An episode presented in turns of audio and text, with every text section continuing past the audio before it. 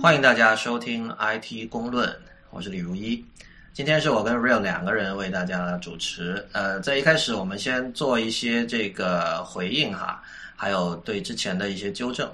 呃，首先在之前的有一期节目里，我跟 Real 把这个 Dropbox 推出的那个新的 App 叫 Carousel 的读音读错了。当时我记得我是读 Carousel，然后那个 Real 你好像被我带到沟里了。对，这个这个它就是 C A R U S E L。如果大家有印象的话，那个我不知道 Real 你用过没有，在 Mac 上有一个同名的软件，非常奇怪，就是而且我听 Marco Arman 说，好像那个软件已经注册了 Carousel 这个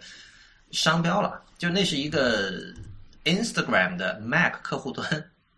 哈？对，它是收费的。我当时买了，因为就是你知道我我跟你都是经常对着那个就笔记本电脑的嘛。所以，所以很多时候我有想，能不能就直接在这上面看 Instagram，而不用去拿那个拿手机过来。所以当时我就买了这个东西，它做的还挺好的。呃，那家那家公司就是做 Instapaper 的 Android 版的公司吧，没记错的话。所以这个是一个第三方的客户端，是第三方的。OK，对，怪不得没有没有怎么，因为好像。Inst Instagram 本身是没有做这个东西嘛？对，那个很早了，这个是远在 Instagram 被 Facebook 收购之前，但是我一直挺喜欢的。然后就很 很搞笑，就是说 Carousel 注册了这个 Carousel 注册了 Carousel 这个商标，然后我不知道以后是不是 Facebook 要向他们把这个买回来，那他就发了，做了一个 App 的 Dropbox，对，呃嗯，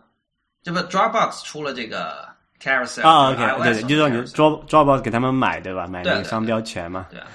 所以很奇怪，就是说现在有一个 Mac 的软件叫 Carousel，是一个 Instagram 客户端，然后有一个 iPhone 软件也叫 Carousel，它是这个 Dropbox 的一个用来管理照片的一个一个东西。所以对，可以是 Carousel，可以是 Carousel，但是像我们上次那样读 Carousel 肯定是错的，向大家抱歉。就是这是一个来自法语的词吗？呃，反正不是英语，但具体是什么语言我有点忘了，可以可以查一下。是是法语，意大利和意大对意大利到法国到英国啊这样啊，凡是一到一到那个遇到法语的词时，都会很着急这个。重音在哪里？然后那个呃呃，第二点就是说，这个有一直有不少的听众问说，我们为什么暂停了短打这个栏目哈？如果您是最近才听 IT 公论的话，可能不知道这是什么东西。就是在呃几个月前的时候，我们还是有这么一个一个栏目的，就是基本上是每天用一分钟到两分钟的时间，用很快的语速来播报当天的这个科技新闻。呃，我知道有一些听众很喜欢这个栏目哈，但是呃，目前短期内来说，我们不打算恢复这个栏目了，因为呃，主要一点就是我在各种场合也经常强调的，就是播客或者说语音是一种效率非常低的获取信息的方式。如果你的主要的这个目的是为了获得这个最快、最新的科技资讯的话，其实去读任何的网站，就是读文字，会简单的多，因为你知道，其实很多现在的科技新闻。真的不需要去读这个整篇文章的，你甚至看了标题，然后看了第一段，大概知道什么事情就 OK 了。那这种情况下，你虽然短打只有一分钟到两分钟哈，但是它仍然是一分钟到两分钟。但是你去用眼睛快速的速读一篇文章，可能只需要十秒钟的时间。所以我们觉得这个短打这样的形态并不是播客的一个优势。那么以后会不会恢复？这个现在不好说。那未来什么事情都可以发生，但是。短期内，就是我们推荐，就是想快速了解科技新闻的人，还是去读各种网站比较好。那么，另外还有一点就是，很多人说我们的这个节目下载慢。呃，我相信这些朋友可能是通过这个苹果的那个叫 Podcast 那个紫色图标的那个 App 来订阅，或者用其他的这种播客客户端订阅，而且相信觉得速度慢的人可能是在中国。因为我我们的这个音频文件是放在一个国外的服务器上的，我们之所以要用那个服务器呢，是因为它对于音频文件提供了非常好的完善的这种特定的数据统计功能，我们需要那个功能。呃，但是我们也对这个网速觉得网速慢的朋友提供了一个一个选择，就是我们在荔枝 FM 这个播客平台上是也有上架的。所以呢，不，荔枝 FM 它本身有这个 iOS 和 Android 客户端，所以你现在用的客户端的功能，基本上他们也有，就是你可以下载，可以离线播放，呃，诸如此类的。所以呢，就是如果你觉得你用 Podcast 点 App 下载很慢的话，你可以去荔枝 FM，就是呃荔枝的全拼点 FM。呃，当然你也可以直接在 Android 或者这个 iOS 上搜荔枝 FM 这个 App，然后在里面搜索 IT 公论就可以找到我们了。那么今天我们之后会有一个比较怎么说严肃的话题，但是在之前呢，我们先呃讲两个稍微轻松一点的。Real，你有没有用新出的？你知不知道那个 Google Docs 和 Google Spreadsheets 已经出了 iOS 的版本？呃，我知道，我之前他们出了，就是发布那天我就下载回来了。然后，对，因为我自己并不是这个 Google Docs 的重度用户嘛，所以我就随便玩了一下，也没怎么仔细看。我也不是，呃，我知道李楠好像是，但是呃，李楠现在回到中国的话，我觉得他也会很痛苦，因为 Google Docs 现在中国就非常的不稳定。就是你，我我觉得如果你彻底把一个东西封了，那是另一回事，那就是说哦，我只要上这个，我一定开 VPN。但是这种就是包括 Dropbox 也是哈，就是有时候封，有时候不封，那种是最讨厌的。给给你一丁点希望，然后随时掐灭你那个念头，对吧？对，这是一个。但还有一个问题就是说，你你不知道有时候该不该开 VPN。有时候，比如说你可能因为你你正在访问某些国内的网站，这个时候你不想不想开 VPN，然后这个时候你你你就想着哦，最近反正 Dropbox 没被封，但是不知道怎么哎，它又被封了，所以这种东西会对你的就是形成一种。呃，精神上的压力哈，这个我觉得这这这是相当可恶的一件事情。不过这个倒是你的这个什么 VPN 的方案不是太好的原因吧？对，我知道，就是说你可以设计各种非常 sophisticated 的方案，就是说某些软件走这个 VPN，像某些软件不走。但就是说，我我我觉得那样会怎么说？比如说我我换了电脑，或者就是还得重新设计一遍，还得重新设置一遍。总之就是说。比较麻烦，我还是相对喜欢比较暴力的方式，要么就是全局 VPN，要么就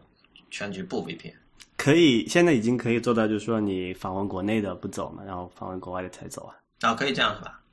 对，这这是这是 Mac Mac OS 10原生支持的吗？还是你要装什么？呃，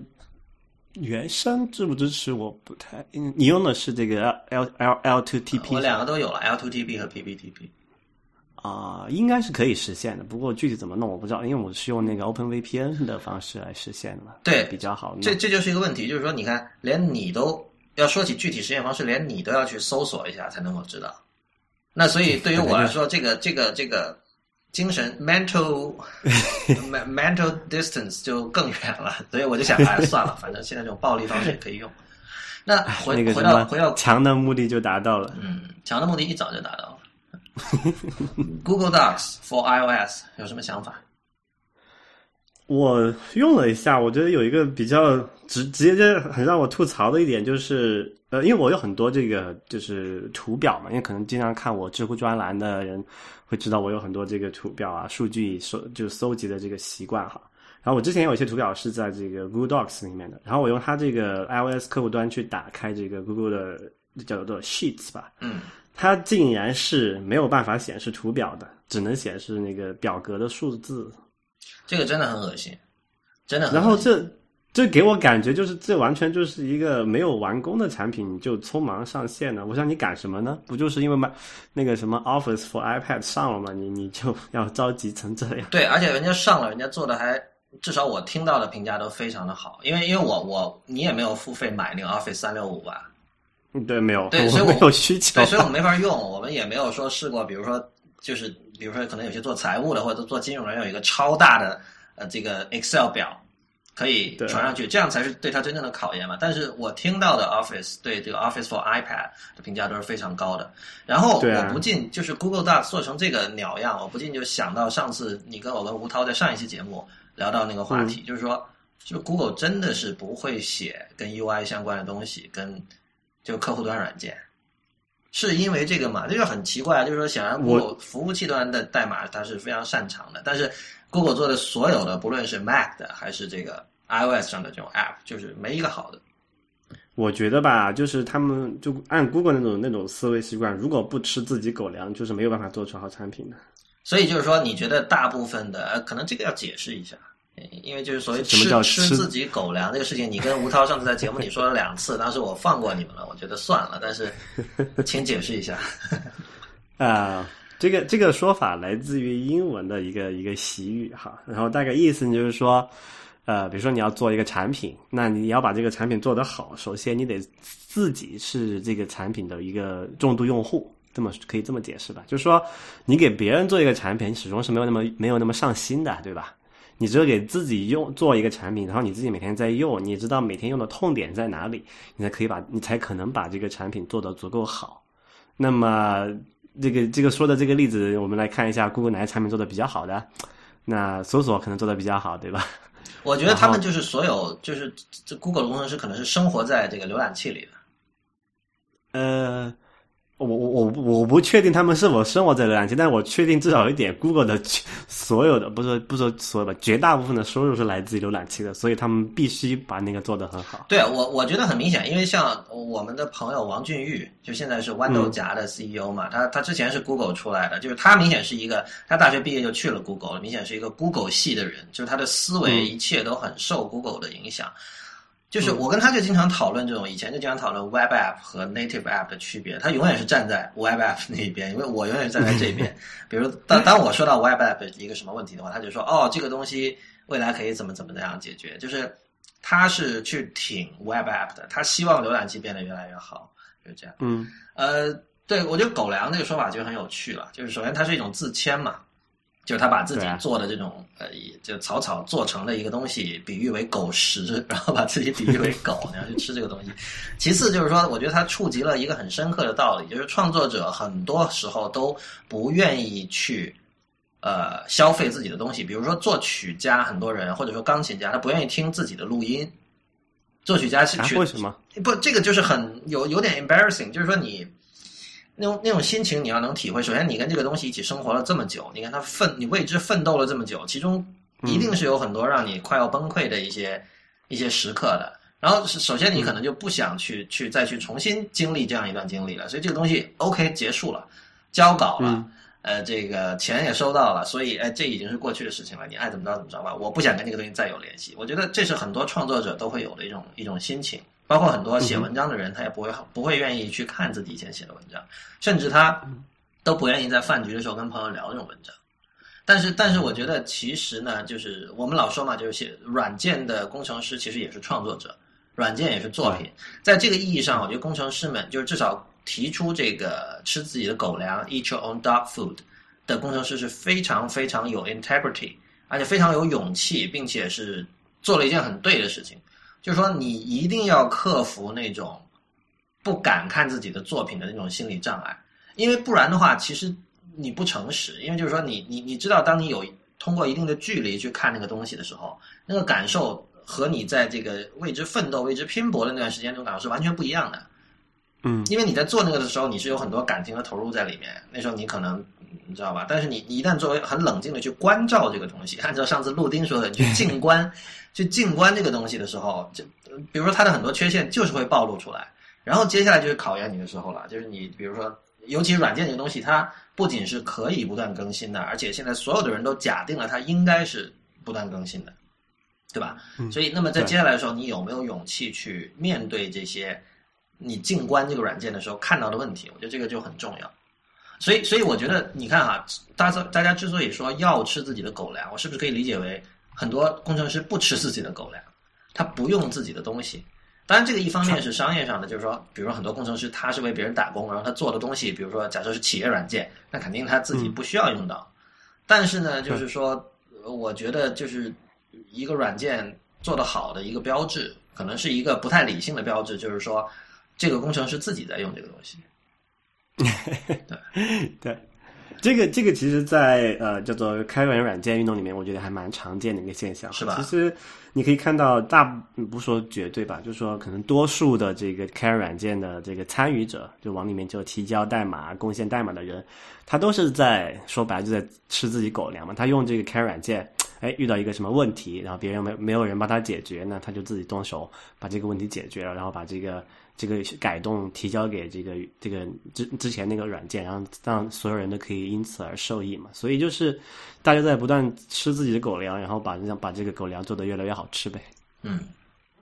，OK，那个 Real，你知不知道什么叫 Norm Core？嗯嗯，好像没有什么概念。Norm Core 一听起来就是一个很 normal、很很无趣的词啊。事实上，它是一个试图把无趣给有趣化的一个概念。就是我们知道英文里有很多什么 core 什么 core 嘛，在音乐里，音乐类型里很多，比如说有 hardcore 那种音乐，还有各种什么 grindcore 金属金属乐里面的一个一个一个子分支吧。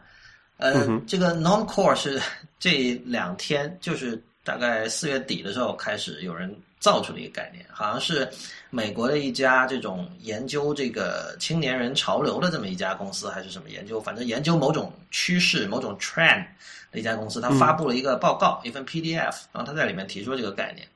他什么意思？他就说他现在观察到，呃，很多美国的年轻人，他们不再以与众不同为酷了。就你知道以前就是说，比如说像所谓的 hipster 这种人，有有点有点有点对应于中文的文艺青年哈，就是其实我觉得更最对应的是北京的鼓楼青年，就是就就这种人，就是他他经常他的标志就是说，我知道很多你不知道的东西，其实呃你现在还在听这个呀，其实那个听那个才是酷。是吧？你现在还在看这个导演啊？其实我告诉你，这里有一个 best kept secret，没有人知道，但其实这个是沧海遗珠，就就就这样一批人。然后就他们生僻冷门就是酷，是吧？也不一定生僻冷门了，就是说他会觉得，就是他会不停的去试图发现各种就是沧海遗珠，然后他觉得这是一种快感，就是就就我我觉得你不能说他只是为了生僻冷门，就是这这种人其实很真诚的。就是他是真的相信他发现的那些东西是很好的东西，而且非常真诚的向你推荐。但是对于一个非 hipster 来说，就有点烦。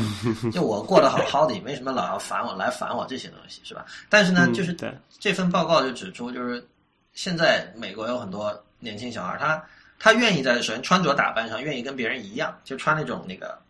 卡其裤啊，然后往往是什么米黄色或者灰色，然后穿一个很普通的一个、一个一个 T 恤。啊，就他打扮上没有特立独行，没有说有一个，你知道以前就是有过不少这种时尚的潮流嘛，比如流行过喇叭裤，呃，七十年代的时候流行那种 Afro 的那种发型，啊，就那种大爆炸头，然后就每个时代有的八八十年代就是这些东西本身跟音乐的潮流相关嘛，八十年代有一段时间流行过这种，就跟 glam rock 一起流行过那种非常啊 bling bling 非常炫。非常闪耀的那种那种服饰，但是在今天似乎就是说，没有性格成了一种风尚。你知道，我我在看到这个词之前，我就我看到这个词之后，我想起之前有一个人的一张照片，让我联系到了这个 non-core 这个概念。这个人就是 John Gruber，就是他之前不是给那个微软的那个什么大会拍了一个小广告嘛？他跟那个 Brad Simmons build 啊，对对对，在 Build 上面，他们那个微软为了推他们那个叫 Azure 那个云服务。然后他们就找了，因为因为那个 Gruber 和 Brad Simmons 做的那个叫什么 Vesper，那个那个笔记软件，用他们现在正在做那个 Brad Simmons 在非常高调的做它的同步功能嘛。然后他就因为他们的他们 backend 用的是 Azure 对吧？对对，反正在那个广告里，Gruber 的那个穿着让我感觉就非常 normcore，你可以回去看一下，我们也会把这个这个这个这个内这个链接放到这些这个网站上，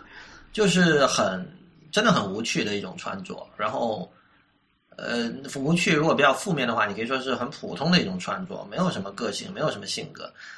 然后，然后这份报告还有最近一些写 non-core 的人，他就指出说这是有原因的，就是说以前比如说像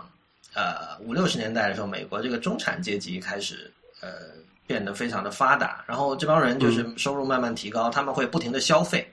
是他们的消费支撑着美国的经济，那么随之而来的自然是你你你消费这么多，肯定就已经摆脱了所谓最基础的这种呃吃啊和住的这种这种层次，你要开始马斯洛的需求对对对底层的那些已经解决了，对，你要开始自我实现，那对啊，你要穿的好一点，你要张扬个性，诸如此类的。嗯，但是现在呢，似乎因为现在中产阶级摇摇欲坠嘛，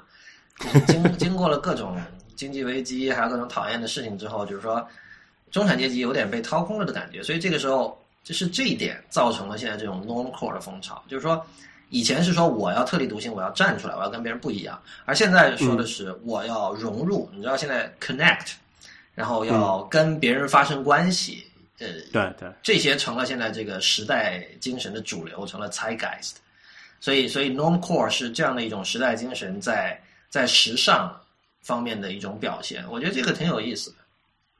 哎，你这么说来，我想起一个事情哈，就是你觉得那个，就每次像苹果的发布会也好，还有 WDC 也好，苹果的那些高层出来，就是叫高管吧，他们出来讲的时候，他们的穿着，你觉得他们算是 normcore 那一类吗？我觉得，我觉得 Tim Cook 整个人一直就很 normcore。对啊，就是就是他的就是很 normcore，可能对应中文叫什么？中规中矩吧？啊，对，这个挺挺对的，中规中矩。但是但是你知道，就是说。你你你本身，那你说过中规中矩，你说 normal 就好了嘛？他要把它造出一个 norm core 这种词，已经成了什么 core 了？就是最好，这是个类型，你知道吧？是一个你值得去观去看的东西，去观察、去思考、去欣赏的一个东西。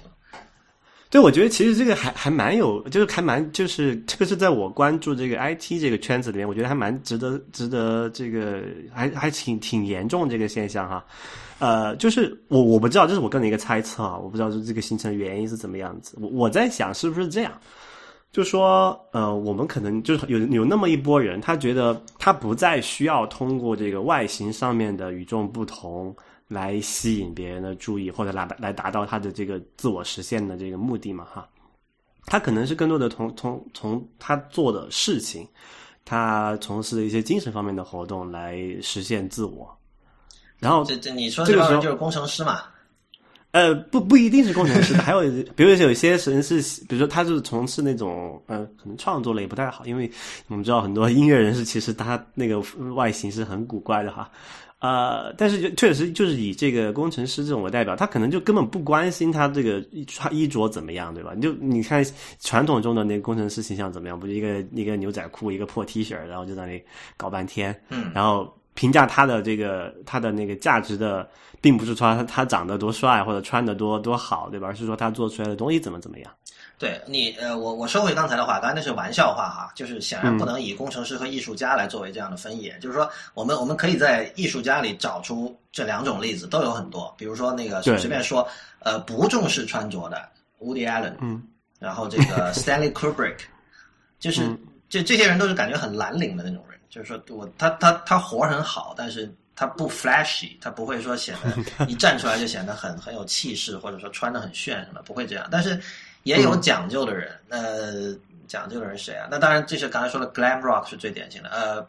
还有比如说那个黄伟文，香港的作词家黄伟文，他他是一个就是他非常完全不掩饰自己的那种对时尚的喜爱，对吧？然后那个，但但其实还有一种人哈，就是他是介乎两者之间的，比如说林夕也是香港的作词人嘛。然后他说，他曾经说过一句话，他说我这个人一辈子都要都要亮，都要漂亮，就不漂亮宁可死。但是你看林夕在公众场合出现的时候，他是很很 normcore 的。然后还有一个 normcore 的人是，我觉得张淑平很 normcore。这件事情其实我从小就一直在思考。就张淑平大家知道是这个王家卫很多电影的美术指导嘛，香港很有名的电影的美术指导。那张淑平穿着很 normcore，就是你我我我以前看了照片，我说哇好土啊！你不是美术指导吗？哇，你给 你给这个林青霞设计的东方不败那衣服多酷啊！你为什么不给自己设计一点好的？那可能他就属于 real，你刚才讲的，他不在乎。然后这个我觉得说到底是一种，是你怎么去去去理解精神和肉体的关系吧？就是有的人认为，就是说你的外形是是你的内在的一种显现，比如说显然王尔德就是这一派的。所以他会很讲究，呃，但是也有人会觉得这两者就是说，嗯，觉觉得觉得外形上的或者肉体上的东西是一种是一种干扰，是是探索精神世界的一种干扰。所以，对这个再往下说，可能我们还是得请陆丁来跟我们讲了。本期 IT 公论由 Squarespace 赞助播出，S Q U A R E。s p a c e 点 Squarespace 是一个帮助你轻松快速的架设专业级网站、个人作品集展示页面和线上商店的一站式平台。Squarespace 提供免费试用，现在注册结账时使用 IT Review 这个优惠码 i t r e v i e w，就可以获得九折优惠。一站式三个字可能让人有不好的感觉，但总部位于纽约的 Squarespace 确实不是一般的一站式解决方案。这是一家很酷、很有设计感的公司。之前他们在招聘程序员和设计师的时候，还特地出钱请获得面试资格的人在纽约住了一个星期，并悉心安排了游玩行程，帮助面试者充分体会这个城市。如今做网页要考虑很多事情，除了桌面浏览器之外。你还要考虑页面在手机和平板上是不是好看，这些 Squarespace 都帮你搞定。Squarespace 有很多非常美观简洁的模板，二十四小时全年无休的客服，而且是通过即时聊天和 email 进行的，不需要打电话。Squarespace 最便宜的套餐每月只要八美元，甚至还不到看一场电影的钱。如果你一次支付一年的费用，还可以免费获得一个域名。我的一位从来没有做过网站的朋友，上周用五个小时就做出了专业水准的，在 iPhone 和电脑上都很漂亮的网站。免费试用 Squarespace，s q u a r e space.com，甚至都不需要输入信用卡信息，您只要在打算升级到付费版的时候再输入就可以了。记得在结账时输入优惠码 IT Review I T R E V I E W，以获得九折优惠。你也可以直接访问 squarespace 点 com 斜杠 IT review 获得同样的优惠。感谢 Squarespace 赞助 IT 公论。OK，那 Real，我们进入今天的这个细肉哈，就是我们又要谈网络中立了，各位听众，不好意思，如果你听过我们的这个第二十九期的节目的话，呃，你应该有过这个印象，就是我们当时是。已经谈过一期网络中立的事情，当时有李楠、我跟 Real 一起哈，还有曹然，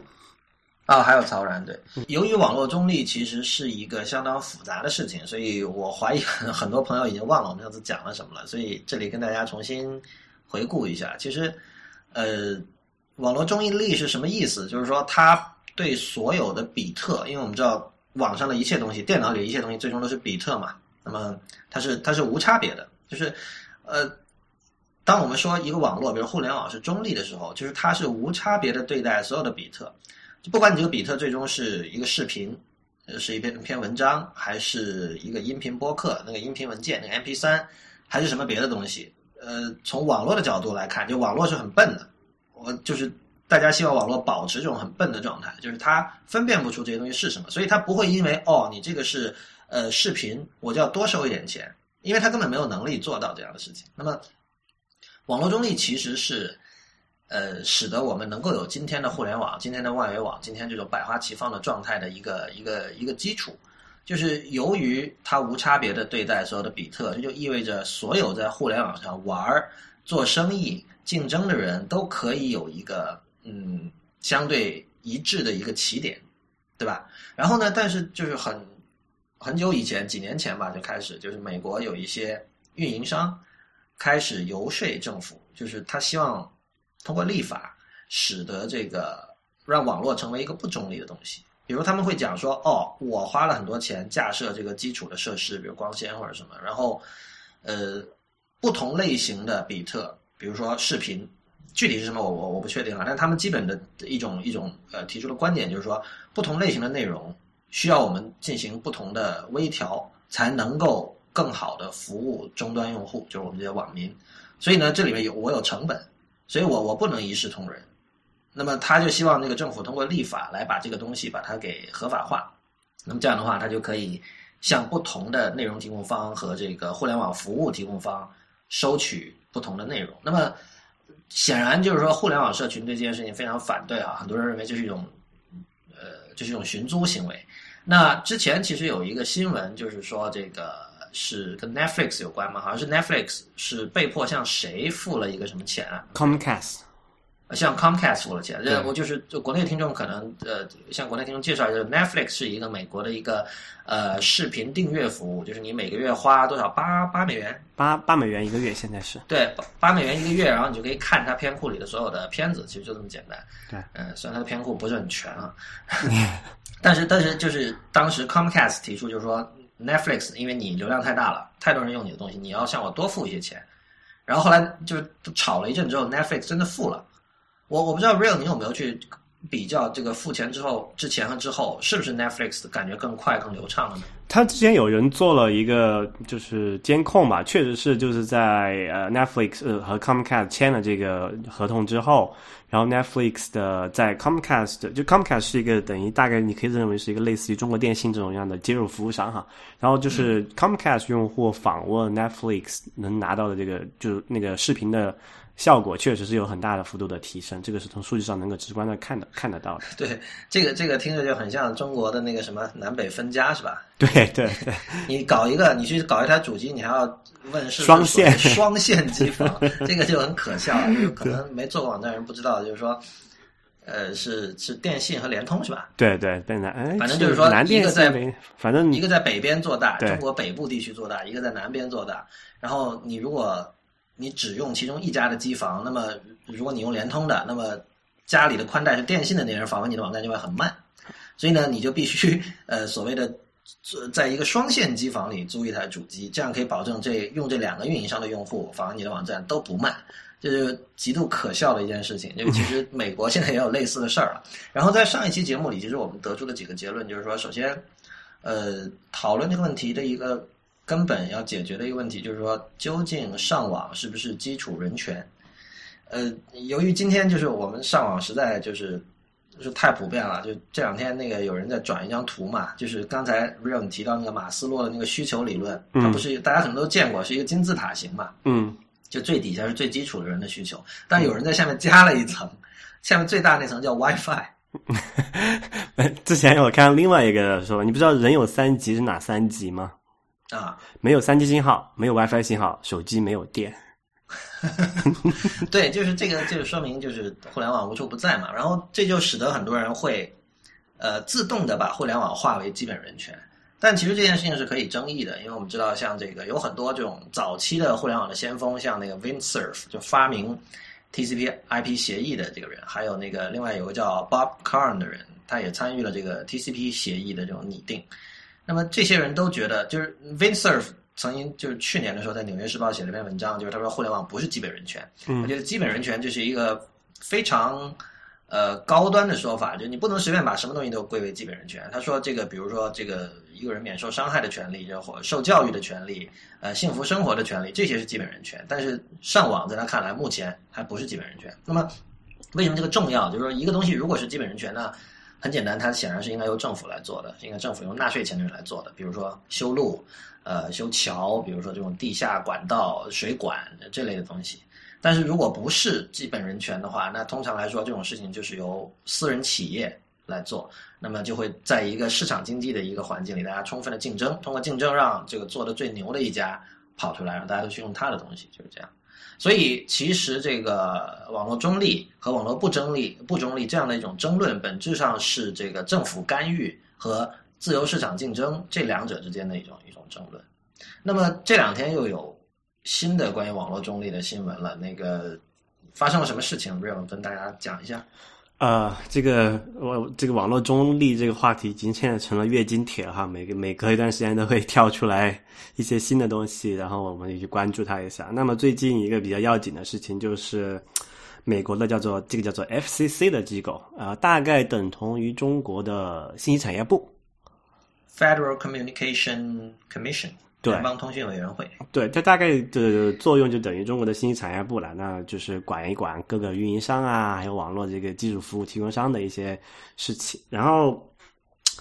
他们之前是他们是在一零年还是哪一年的时候，是曾经尝就尝试过进行这个关于网络中立的立法，就是要规要规定说网络中立是作为一个法律条款来存在的。不过那件事情后来被美国的这个好像是高等法院哈，最高法院判定说是他们越权了，他们没有资格，没有这个没有权限去决定这件事情。那么就变成现在的结果就是说，但他们就要变通一下。那么那反正那个裁定我越权，我不能去解解决这个网络中立的这个法律性的问题。那么就出了这么一个条款，说哎，那我们要不要把我们就让他就。官方规定可以不中立，但是限制这个运营商在这个网络不中立的前提下的能能做的这个范围嘛，就是是一个其实其实是一个比较务实的一个一个想法了，就在这个之前有那个最高法院裁定的情况下，啊，那么他们这个做法是指什么呢？就是说他们要求这个运营商，就是这个网络这个接入服务商，他是你你可以去建造。你可以去建造一个，就是说所谓的他们快车道，fast lane，就是就是叫快车道，对。但是你建造这个快车道，然后你可以，你可以用这一，你可以向这个比如说网站收取这个使用这个快车道的这个费用。但是你必须把这个中间的所有的的东西都透明化，比如说你向谁开放这个快车道，然后收费是多少，还有，呃，你不能就是叫做歧视性的开放快车道，你必须你不能，比如说你不能只开放给自己的下属的公司，你也要开放给其他人，对吧？对，所以它其实是一个，我觉得就是从从立法或这个就是这个。立法层面来讲，它是一个比较务实，在现有的约束下比较务实的一个方案。不过，这个确实就造成了很多人的反弹，因为其中一个很重要的点就是说，那网络带宽都是一定的嘛，你建了快车道，那等必然就是有些人要进入，要被迫进入慢车道了嘛，对吧？嗯，所以就很多，特别是在这个互联网创业创业者这个圈子啊，还有很多这些受到影响的一些这个人，会就跳出来反对这件事情。所以，最最近大家又在吵争吵嘛。因为美国情况不太一样，比如说那个，因为因为美国的竞争肯定还是比中国充分很多嘛。中国的话，你就算 没有网络中立这么一档子事儿的话，你现在很很少有创业公司说我要做一个视频网站跟这个优酷竞争，是吧？我在在现在已经这样的事情会越来越少了。但是美国人那边他想的就是说，嗯，不行啊，为什么你你现在 Netflix 做的很好，但我就是想跟你竞争。那么在一个中立的网络上，我们可以竞争，因为中立网络是很笨的，它不会说。偏向你而这个对我施加各种限制，但是现在有了这个快车道之后，那你上快车道肯定是要付额外的钱的嘛？那 Netflix 很有钱，他可以付这个钱。对，付完这个钱之后，就是要么他自己就就就牙齿打掉就往肚子里吞，就自己就就认了；要么他干脆通过某种这个鸡贼的方法，把这个钱转嫁到这个消费者身上。对，设立各种各种巧立名目，设立各种收费项，所谓的这个 premium 用户、premium 服务，就诸如此类的。嗯，但是你作为一个新创公司，你要挑战它，你就会很，你就会举步维艰啊，你没有办法进行，你也没有那么多钱去支付这个快车道的这个使用费。对，对，所以它就是就是刚你讲的那，就是其实网络就是网络不中立的话，就会造成大家的这个竞争的起点是不公平的嘛。是的，所以也是就大家特别反对这一点的事情。呃，然后另外一件事情就是这个，就是那 Netflix，它虽然之前签了合同，给那要要给那个 Comcast 支付这个叫做过路费吧，我们可以这么讲。嗯。然后他们服务确实也改善了，不过他们又写了还发了一篇博客，然后来吐槽这件事情嘛，就吐槽 Comcast，就他们还是不想给钱，其实啊。然后 Comcast，我觉得这事儿有时候已经成为一种战队行为了，就是必然。你你你你看，现在就是说各大互联网公司基本都是这。一一一面倒的反对这个，就就一面倒的支持网络中立的嘛。嗯，那你你可以设想，因为现在现在这种格局下，其实很少有人说吧，可以完全不跟别人合作的。所以你如果这时候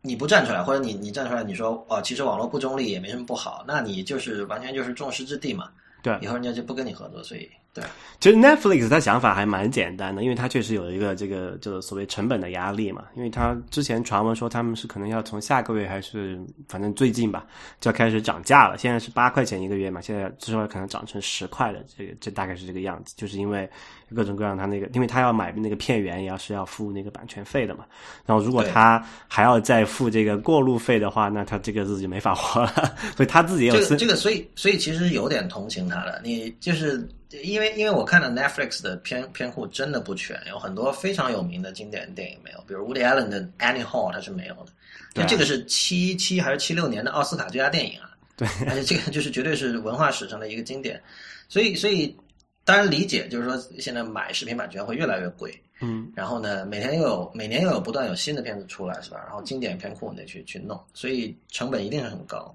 对呀，对呀，嗯，不，刚才回到刚才我们讲，但我们因为我们毕竟听众大概大部分也不在美国，可能美国人他们他内部窝里斗怎么搞的，其实也不太关心。那我们就继续来谈这个网络中立，还有一些相关的一些可能呃底层的一些问题哈。刚才我们的听众里，其实那个美国听众排第二的。是吧？就是最多的肯定是中国了。OK，当然这个第二跟第一人数上是差很多，但是 还是还是对比其他国家还是多。嗯，那请继续。OK，刚才那个 Lawrence 讲，我们上期就这样讲到一点哈，其实其实你跳了一下，就是你说这个互联网不是基础人权，这点确实是这样子的。但是互联网不是基础人权，不等于互联网一定不是所谓这个叫做公共基础设施嘛？就好像基础人权，这是他们现在正在讨论的一件事儿。就所以，所以我我我就说这件事情，就是说，呃，不一定非要是基础人权才能政府去做。比如说，基础人权里面没有说政府要在你门口修一条路，对吧？但是碰巧它是公共基础设施，所以政府这么做了。对，我懂你的意思，但其实就是说，有路是保障人的基本幸福的一种条件吧？但对，但是对不矛盾。对我我我觉我的看法其实可能稍稍微务实一点啊。我觉得是否判断那个东西是一个公共公共基础，就是它是否应该成为一个公共基础设施，要看它对这个社会或者是我们叫中文的话讲叫做对国计民生的重要程度嘛。嗯，那么我们可以看到，如果没有道路的话，你那个地方的经济可能就不好，那所有人的生活都不会得到改善，对吧？那可能它可能就是一个公共基础设施了，就道路是一个公共基础设施。如果你没有自来水，那你没有一个卫生的这个生活环境，那么很多人就会因此而得这个，比如说流行病、传染病之类的。那么，所以自来水也是一个公共基础设施。那如果没有电，那很多事情都不用干了。那也就是说，电也是一个对经济发展非常重要的一个公共基础设施。所以从这个角度上来讲。呃，以以现在互联网对整个个这个这个经济的还有社会的发发展的重要性来讲，它成它是完全具备成为一个公共基础设施的条呃条件的。我觉得还有一点就是说，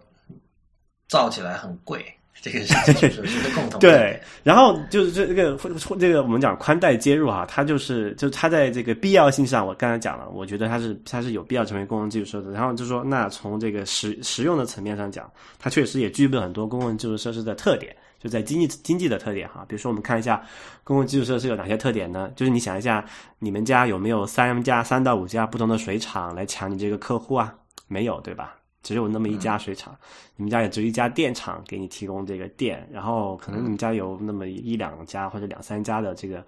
互联网接入商来提供这个接入服务，就是说，他们的一些共性就是说，他们可能你可以看到，它都是一个垄断的行业。嗯，当然，它这个形成这个属于自所谓的自然垄断。对，然后对他们讲，就是垄断的形成原因有很多种嘛，有其中一种叫做自然垄断。那自然垄断形成的原因其实很简单了，简单理简单来讲就是解是说，如果有这么一个商品，它要要要要提供要有效的提供这件商品是非常昂贵的。比如说，你想一下，你要。你那个水厂要给你家提供一个水管，它得要先要建一个那个叫什么抽水站，然后要把这个做一个过滤装置、净化池，然后要修一条管道到你家，然后还要用那个电把水抽上来，再把那个水处理好之后，再就通过这个水泵和什么方法就运送到你家嘛。其实这个投资是非常非常巨大的，然后这个它的收它的那个你你实际支付的费用其实是非常廉价的。你看你一吨水才多少几毛钱对吧？还是一块多了现在。呃，就说它具有这么一个特征，就是它需要初期建设初期需要进行非常巨大的投资，而这个投资要达到足够大的这个规模之后，才能实现这个叫做收支平衡嘛，就是这个。对，而且是你是在建的过程中，你是没有办法有任何收入的，你得全部建好之后才能够开始收钱。对。然后，而且这个东西一一旦建好之后，哈，它的这个边际就是在新增一个用户的这个边际成本其实是很小的。比如说，你现在建好了一个水，就是你们家都那个那栋楼都建好了一个水管，那么再来一户，你新搬来一户邻居，他开一个，他在用这个水管，就是说自来公司、自来水公司其实是不用做太多事情的，只要把这个户头给他开了，然后开始计费就好了，对吧？嗯，所以，所以从这这就这个就是这个这个这这种类型的东西就非常容易形成所谓的自然垄断，因为就它是在天生的情况下，如果你政府不加干预它，它它就会变成市场的这个互相竞争，就会变成呃最早投资的投资最大的那个东那那一家那个玩家最后会垄断整个市场。那么，互联网这个叫做宽带接入，碰巧也具有类似的这么一些特征。比如说，你要你现在比如说我们国内在搞这个光纤入户嘛，那你那光纤入户怎么搞？你要先去，呃，他要先把光纤铺到你们那个小区，然后再从小区里面分一个盒子出来接到你们家的门口去，是其实是非常庞大的一个工程。所以。所以，呃，我们也不能老怪说这个，哎呀，如果要多五个中国电信出来互相竞争，我们这个可能手机这个网那个带宽带费用就便宜了，这个不现实。就在这个这种这个经济结构就决定了这件事情是不太可能发生的。对，而而且尤其因为中国很大嘛，就是你你看到，比如说像像香港这样的地方，它那边运营商的竞争其实还是挺激烈的，因为就是有一点就是说。我我听到的说法就是说，像这种高密度的小的这种地区，它是相对容易的，对吧？对啊，相反，像中国和美国这种，就是人口分布特别不均，有些地方可能这个几百公里就两户人家这种地方，就是会更贵。这种修修光纤网络的这种成本会更高，是吧？对啊，因为你可以现在可以看到一个很明显的这个极端的例子，就是目前世界上所有的这个宽带接入非常发达的国家或者地区，你看他们的共同特征都是一个人口呃相对就是总人口高密度，就是就是呃不不是人口，就是面积相对小。对，比如说你看像，然后人口人口是非常集中的一个地区，像日韩、香港、台湾这种国家，还有像那个包括欧洲一些国家，对北欧的像什么瑞典啊那些乱七八糟的小小国家，它都这样具有这个很典型的一个特征。就说，当然是在这种这种，如果你这个自然这个市场的条件是这样这样的情况下，那可能这个竞争是相对比较充分的，那你可能这体会不到这个问题。但是非常不幸，我们可能大部分体重都都不处于那些国家或地区嘛，也都是属于像这种像中国啊、美国啊，还有特别是像我在这种加拿大这种，就说地广人稀啊，就你说整体来看，你那个是经典了，对，你你是在这个经典国家的一个经典的地点。哎，其实我接入还不错啊，是吧？对，可能因为你是在大学区，是跟这个有关吗？呃，不好歹它还是一个叫做省会城市嘛，就还凑合。对，有些你要跑到那个什么加拿大偏北的一些地区，据说只能卫星接入啊。啊，那个那个真的很恐怖的，那个完全就是有有时候我看地图，我经常觉得你那个城市已经是世界尽头了。但是我相信跟北边叫什么呃 Manitoba 还是 Manitoba？对，Man Manitoba，对，还有 Manitoba 那种地方真的是。鱼孔啊，那些地方，就跟我觉得跟北极好像没什么区别，从地图上看。啊，对啊，就北极地区了，再往北走就就是北极。OK，啊，对，然后说说远了哈，就说呃，就是在其实我们可能大部分人处的就都是这种呃比较容易形成自然自然垄断的这么条件的这么一个国家或者地区啊，那可能跟我们生活息息相关的就是怎么解决在这种情况下啊的一些互相冲突的目标吧。但呃，之前有一篇文章，我觉得那个是叫做是在那个 strate strategy，strategy，他又改了，他叫他以前叫 strategy，然后现在他这个网站改版，加了播客之后，他也改，就是呃，迫于压力，就管它叫 strategy。对，这个是 Ben Thompson 这个家伙写的一篇呃写的一个博客哈，一个科技类的一个一个博客。然后他最近有一篇文章写，也不是最近吧，二月份的文章了。是讲这个网络中立的，它里面其实就提到有一点，就是在美国或者是讲或者类似中国这种那种这种类型的市场里面，你要提供这个有有提供宽带服务有三个这么互相冲突的目标吧，就说我们想要这个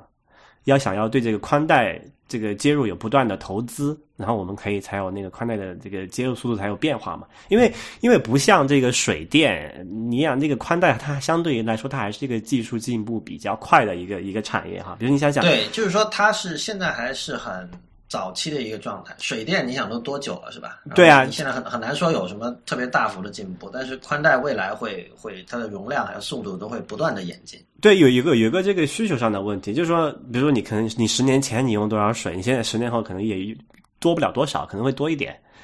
呃，那你十年前的宽带跟今天的宽带，那没法比啊，对吧？所以，所以这里面就说，这就我们是不不不能不是不不像这个宽水电啊，还有像道路这种基础设施，宽带它具备一个技术周期更迭短的这么一个特点，所以我们希望对这个这这这这这个宽带的基础设施有持续的投入，所以我们才然后才能保持我们这个带宽的这个持续的增长嘛。然后第二个目标就是我们想就接刚我们讲那个网络中立的其中一个最核心的一个关一个一个要求，就是说我们对这个所有的数据不要进行区别对待，大家都一视同仁，没有谁比谁更呃更更牛逼一点，然后它要更快一点，是吧？对吧？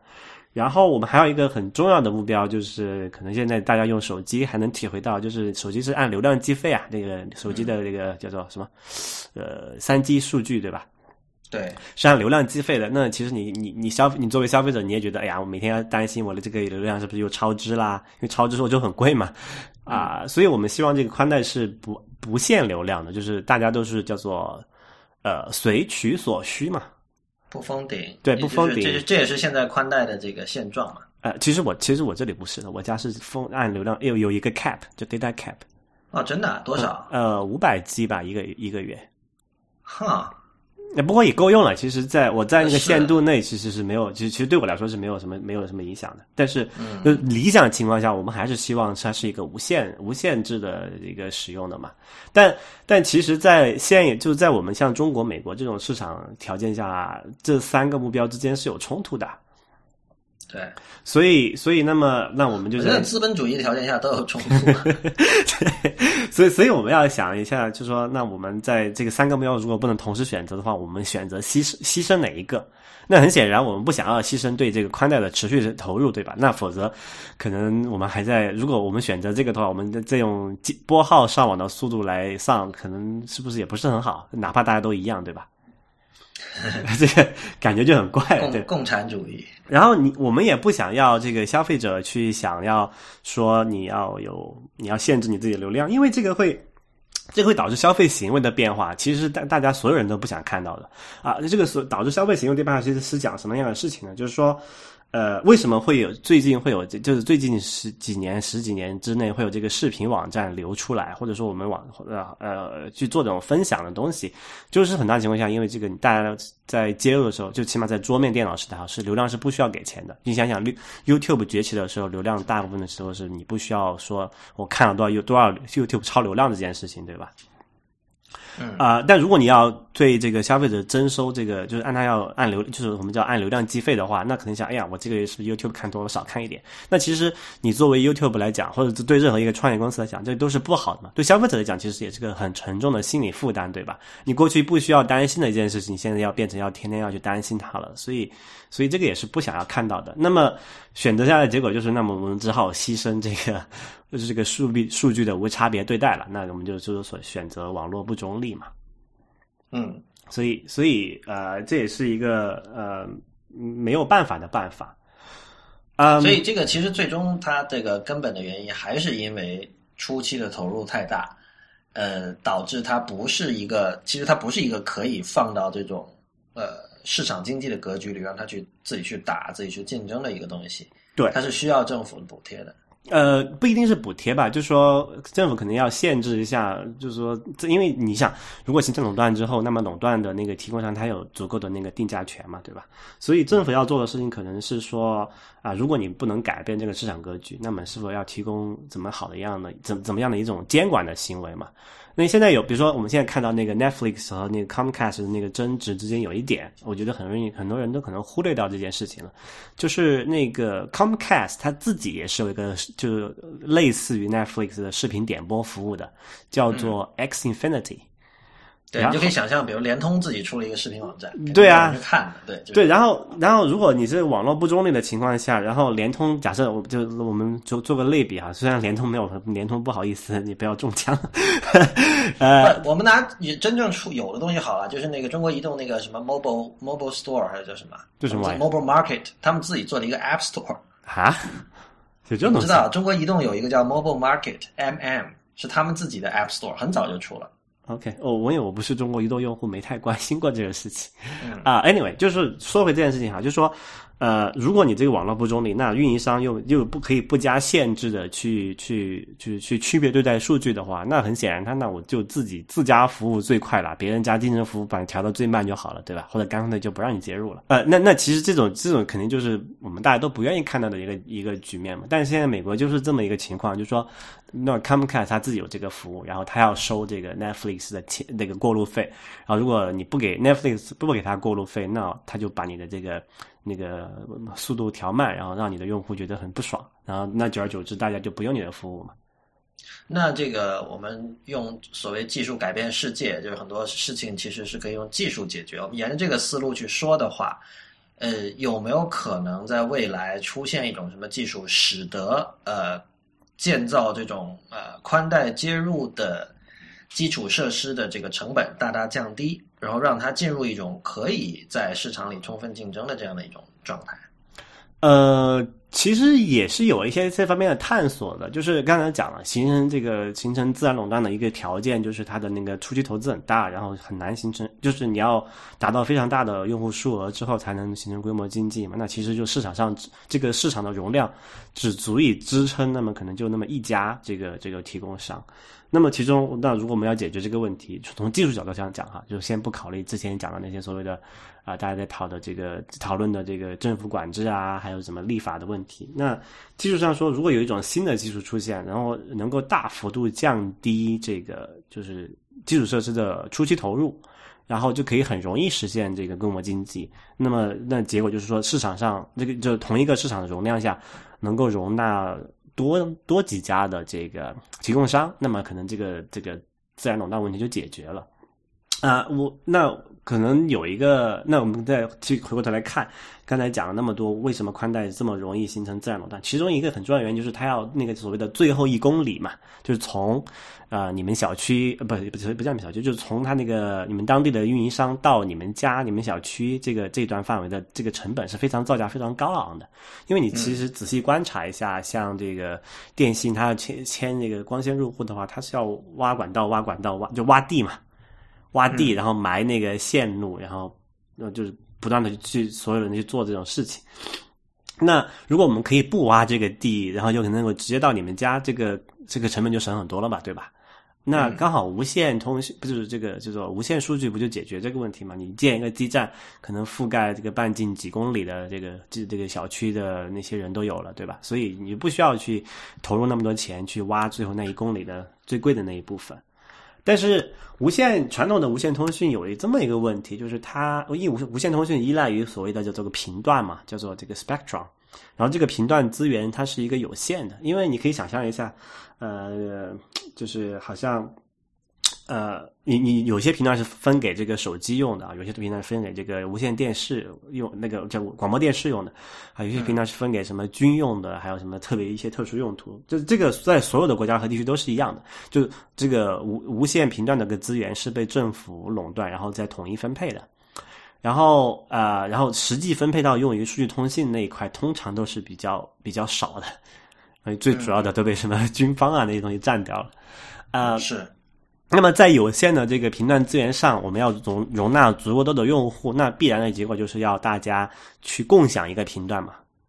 就是说，我假设我们就在一个手机基站范围内，我们打两个人要打电话，那么同时打电话，然后假设我们刚好是用的同一个频段，那我能打的时候，就简单来讲，你就不能打。但在在实际体实际用的时候，我们并没有体会到这一点，是因为我们在在技术上采取了一些很多方案去解决这个问题。就比如说，我们比如很很巧妙的一个方案，就是说我们把这个时间，就是这个无线频段的占用时间分成很多小片段，比如说每一片段可能几毫秒或者是几十毫秒这样的一个占用时间哈。然后大家轮流着使用这个每一小片的时间，然后就就显得你其实是同时使用，同时在讲话，但其实是你们是在分是在就叫叫轮流传输数据的嘛。所以有这么一个有这么一个方法的话，其实对频段资源有一定的浪费的，因为如果刚好你有两个手机都在同时在那个频段传输信号的话，它是会产生所谓的干扰嘛。嗯，那产生干扰之后，大家都要哎退一步，说随机等一下，我等三分钟，你等五分钟，这样，那我三分钟到时候我再传输数据，你还没到对吧？所以你，所以我们就可以避免这个这个呃这个干扰的问题。但是如果你这个在同一频段上的用户多了之后，这个这个就变得就就干扰的发生的概率就变得非常高嘛，就使得大家都在等待，没有人在传输数据，就变成这个频段资源就浪费了。然后就有一些很聪明的这个就是无线通讯的这些工程师想出了这么一个绝妙的主意，就说：哎，这个就无线频段的利用效率低，一个主主要的问题就是干扰。那么我们可不可以想个办法把这个干扰的问题解决了？然后就哪怕就使得可以大家可以在同一频道上同时传输数据呢？啊，确实有这么一种方法，就是叫做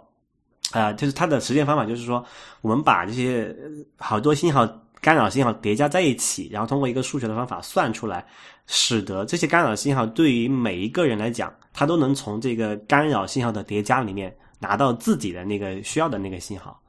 嗯，同时传输，这样就不会造成那个频段资源的浪费嘛。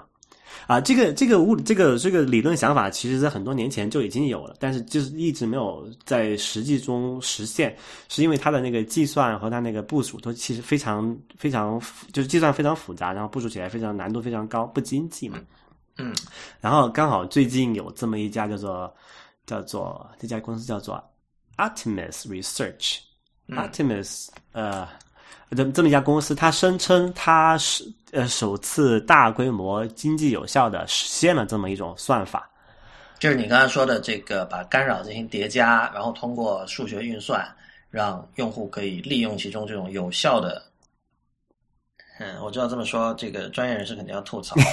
其实我也不是专业人士，刚才也是，就是我尽量用大白话的方式去解释一下这个东西，是因为它里面牵涉的数学知识，我也不是那个专业的，我也不是太懂。但是大概意思就是这样子的，就是嗯，那么 Artemis Research 这个是怎么一回事？情就他们就他们啊，Artemis Research 是一个叫做 Steven Steve Steve Perman 的人人搞牵头的搞的一家公司哈。然后他们就研发了这个这么一个一个叫做 P cell，叫做 Personal Cell 的一个技术，就实现个人的蜂窝网络，个人的手机网络。对，然后然后他们这个就他们这个叫做 P cell 这个技术呢，就可以实实现刚才我讲的那种复杂的运算，然后是从那个一堆干扰的信号中提取出你需要的信号。然后大家大家看到的，你可能从宏观来看，大家都是在干扰的信号中，但其实大家都拿到了自己的信号，就并不冲突。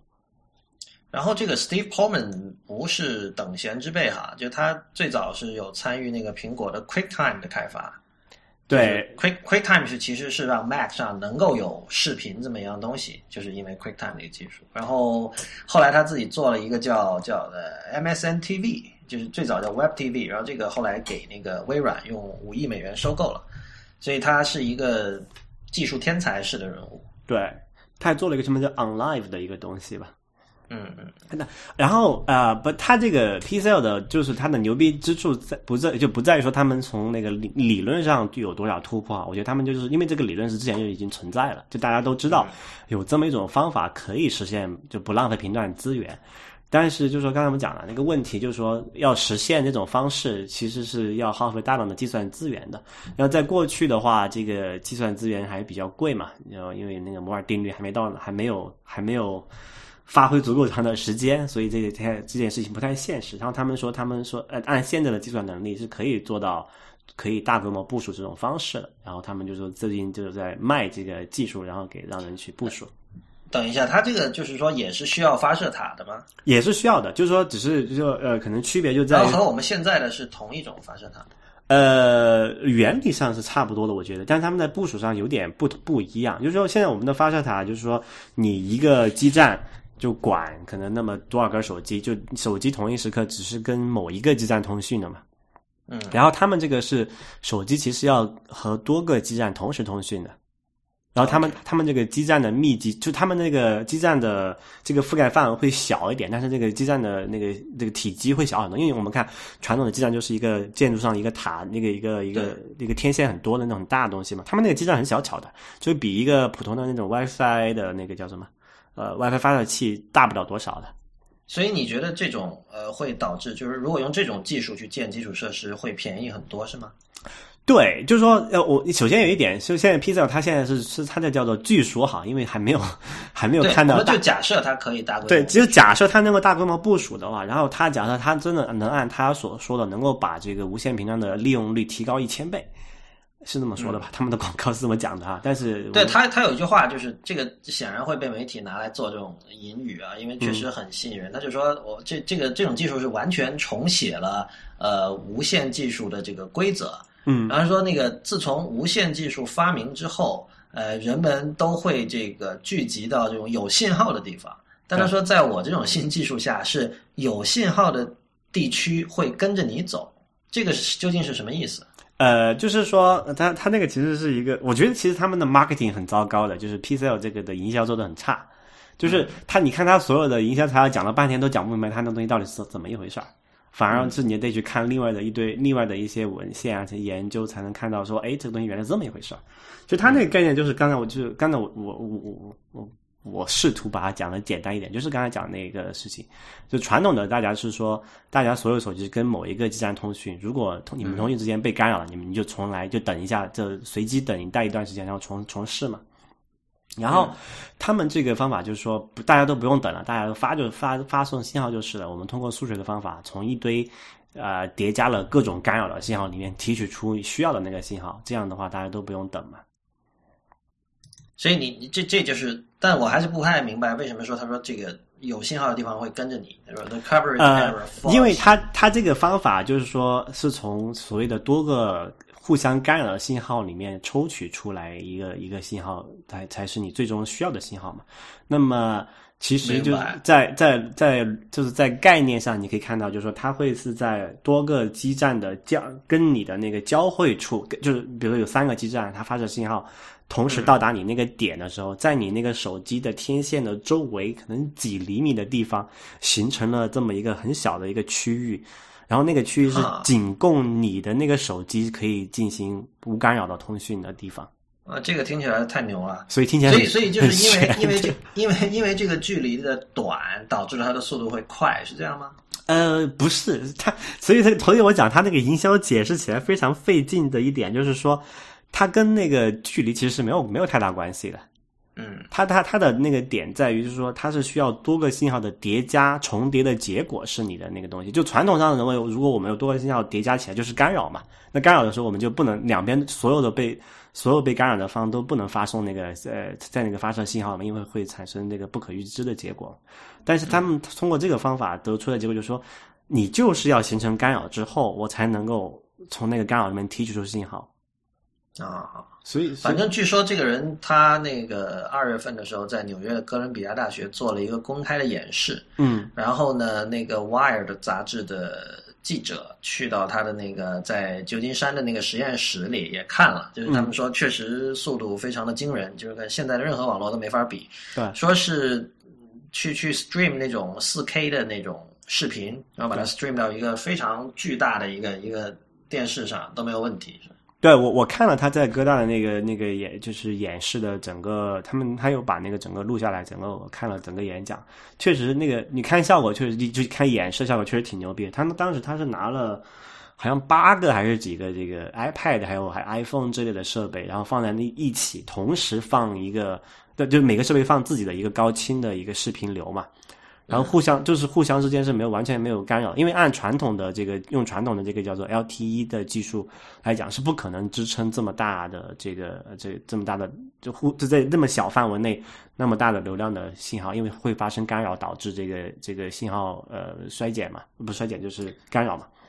你提到 LTE 就让我想到，估计这个 P cell 要能用上，可能至少得十年吧。LTE 这个概念，我们是什么时候听说的？然后我们到现在都没有。那当然，在这个美国还有香港一些地方已经用上了。这个它是它另外的一个牛逼的地方，就是我不太，我不是百分之百确定这件事情，但是根据我看到的资料，还有从他们演示的状况来讲，它部署那个 P cell 是不需要更改现有的 LTE 设备的。哈，不是，那那比如说就是。需要有一批新的设备，里面有新的芯片来支持它这个东西吗？不不，就是呃，它在那个就是手机基站，还有那个发射塔那边，它需要一堆设备，还有一堆那个就这个服务器来算那个信号，这个是需要新的。但是你的手机不需要更新，就是就是说我们现在什么 iPhone 五、Android 手机都可以对 L LTE 的手机就是直接支持，就它可以就是等于是对对这个对终端没有要求的，就只要你是支持 LTE 的。对，反正我看他们都是这样，没有没有对那个设备做任何修改，它就是完全是一个，就是就是你现在大街上买一个 iPad 或者 iPhone 也好，就可以在他们那个那个系统里面，那那个系统里面使用了。听上去很神奇啊！对，所以，所以我现在，我现在因为，因为这个人之前他曾经就是放过豪言，说他打破了一个叫做计算机里面的香农理论的东西，然后被被人被人嘲笑了嘛，他就所以这里面还是有存在一定的不确定性，就说他们这个事情，他们说是能够做到，然后演示确实也看，但是首先一个我们不知道他大规模部署的时候会怎么样，对吧？所以大规模部署就是可能有可能好几百个、几上千个设备在同一个。小范围内同时使用的时候会怎么样？然后另外就是说，这个东西，因为它在它这要要部署这个，它是需要配套，嗯，就是呃，这个运营商是需要配套建一个数据中心的。然后这个数据中心的主要作用就是算这个所有你你怎么去叠加这个干扰的信号，才能够使得刚好那个干扰信号在你手机的那个位置是还原出一个你需要的信号嘛？所以这个需要很庞大的计算计算量的。所以，所以这里就存在一个规模经济的问题，就是说，假设就是假设哪怕这个事情在理理论上是可行的，但是可能，比如你要支撑一千个这个 iPhone 的同时使用，你需要一万台服务器去算，那这个事情就没法搞了，对吧？嗯，所以他们这个东西最最终能不能部署成功还在意。他们说的是在今年年底的时候会有一个手会有一个商用的部署出来看，到时候当然我们就知道结果了。他这个应该赶快到这个 人口密集的地方来先做试点嘛，不要在美国搞了，去香港搞，去去北京搞，美国也有上海上，美国也有很多人口密集的地区啊，部分热点啊。对，但是密集你能能能能有多密集吗？那也是不能跟香港比。北京三千万人，当然北京也大了，开玩笑啊。就是这个人，反正他的说法，我看到他是说，如果 AT&T 采用了我的技术，然后在旧金山部署的话，这旧金山很小了。嗯，呃，他就说那个我到哪儿都会有五格信号，对，而且而且而且五格信号都是全速的，啊，对，然后他说可以这个在 iPad 上 stream 这个高清的视频了，就是总之这个这听起来很像是那个 Elon Musk 应该去投资搞的一个东西。对，或者是 Google，呃，说远了哈，在这跟我们讲了有这么一个神奇的玩意儿存存在，然后我们先很乐观的假设这个东西真的能够在存在几年之后就部署成功的话，那么它能怎么去解决我们之前遇到的刚才讲的那些宽带的基础设施投入的问题？那就讲了，那因为它是一个无线的技术嘛，它不需要去挖这个太多的这个最后一公里的地，那么它就可以其实可以大大降低这个叫做这个接入的门槛嘛。那我们比如说在同样一个市场情况下，可能之前一个一个运营商要投入十个亿才能把这个城市覆盖到这个宽带，它现在可能只要一个亿就可以覆盖到这个城市的绝大部分地方了。那么在情同样的情况下，就是说你之前可能只能容市场只能容容纳一家这个运营商去做这件事情，现在可以容纳十家了，不是更好吗？那还有一点就是，如果它这个真的这么快的话，是不是很多问题就解决了？就是。如果带宽巨大，就是带宽已经不会是一个问题的话，也就不存在什么快车道、慢车道了，因为有足够的车道让所有的人在上面跑。对啊，就是只要成本降下来之后，那大家就好像，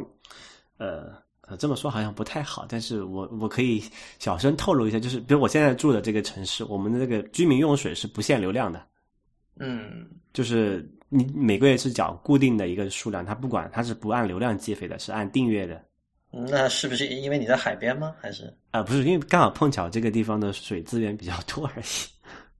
啊，哎，Anyway，就是就是，那其实这个运用到宽带里面的，其实这个是同样的道理嘛，就是说，呃，如果你这有足够的这个，就是有足够多的运营商，他在互相竞争做这件事情，那必然的几个就是他们就不会去限制流量，因为这个对消费者来说，消费者你如果价格都同样情况下，他限流量，他不限流量，你肯定选那个不限流量那一家，对吧？对，所以最终竞争的结果就是会会有对消费者会比较好，就会有不限流量。然后如果同样的情况下，有一家说他的 Netflix 是限速的，另一家说我们都不限速，那你肯定选那个不限速的那一家，对吧？嗯。那么再再回来说，因为有足够的竞争了，那么那么大家就大家互相之间竞争，为了就提高这个这个这个自己的竞争力嘛，都会不断去投资去提高这个带宽的这个资源嘛。所以，就这个那问题都迎刃而解了。就如果只要能够降低这个这个投资门槛的话，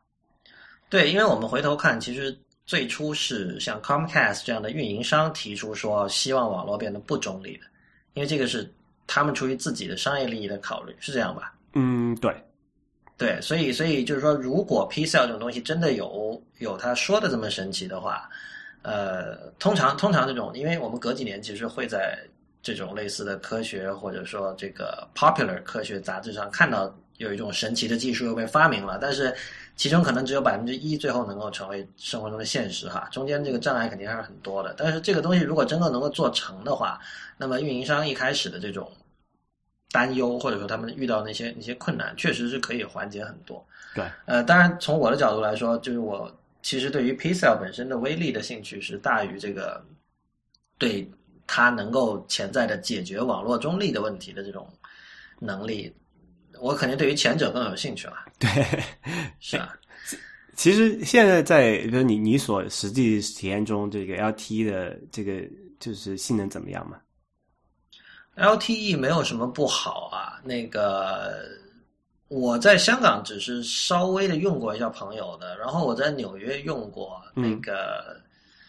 就是但但是我没有比我想象中还是稍微慢一点，但是呃，当然我不知道这个东西也是同一个地区用的人越多越慢，对吧？呃，因为都是有那个干扰的问题嘛，对。对啊，对啊，对啊，所以所以我觉得这个是一个这是现有的三 G、四 G 技术没有办法解决的问题吧。嗯，包括国内三 G，比如说北京的话，你在稍微这个这个写字楼密集的地方，很多时候三 G 是根本用不了的。对对对，就它它不只有很多人在用三 G，还有很多这种 WiFi 热点，那种也会也也会干扰的吧？呃，不同频段的不会，不同频段不会。那反正就是说，在在这写字楼或者 CBD 这样的地方，经常会是用不了的。我觉得这个就确实，这我觉得这可能也是 P Cell 的天才之处吧，就他把一个我们都视为负面的东西，也就是干扰。嗯，把它就是就点石成金嘛，就把它变成了一个正面的东西。对，好吧，那那个今天我们这期节目就到这里结束。我们今天讨论的话题有包括像网络中立，其实是一次 revisit 了，因为我们在二十九期的 IT 公论里跟李楠和曹然一起已经探讨过这个问题。但是这次我们主要就是提出像 P Cell 这样的这种新的。呃，宽带技术有没有可能让网络中立的这个僵局有所缓解？呃，那么再次感谢 Squarespace.com 赞助本期 IT 公论，也欢迎大家在我们的社交网络关注我们。我们在新浪微博叫 IT 公论，公司的公，论点的论，在 Twitter 和微信公众账号都是叫 IT 公论的全拼。那么下期再见。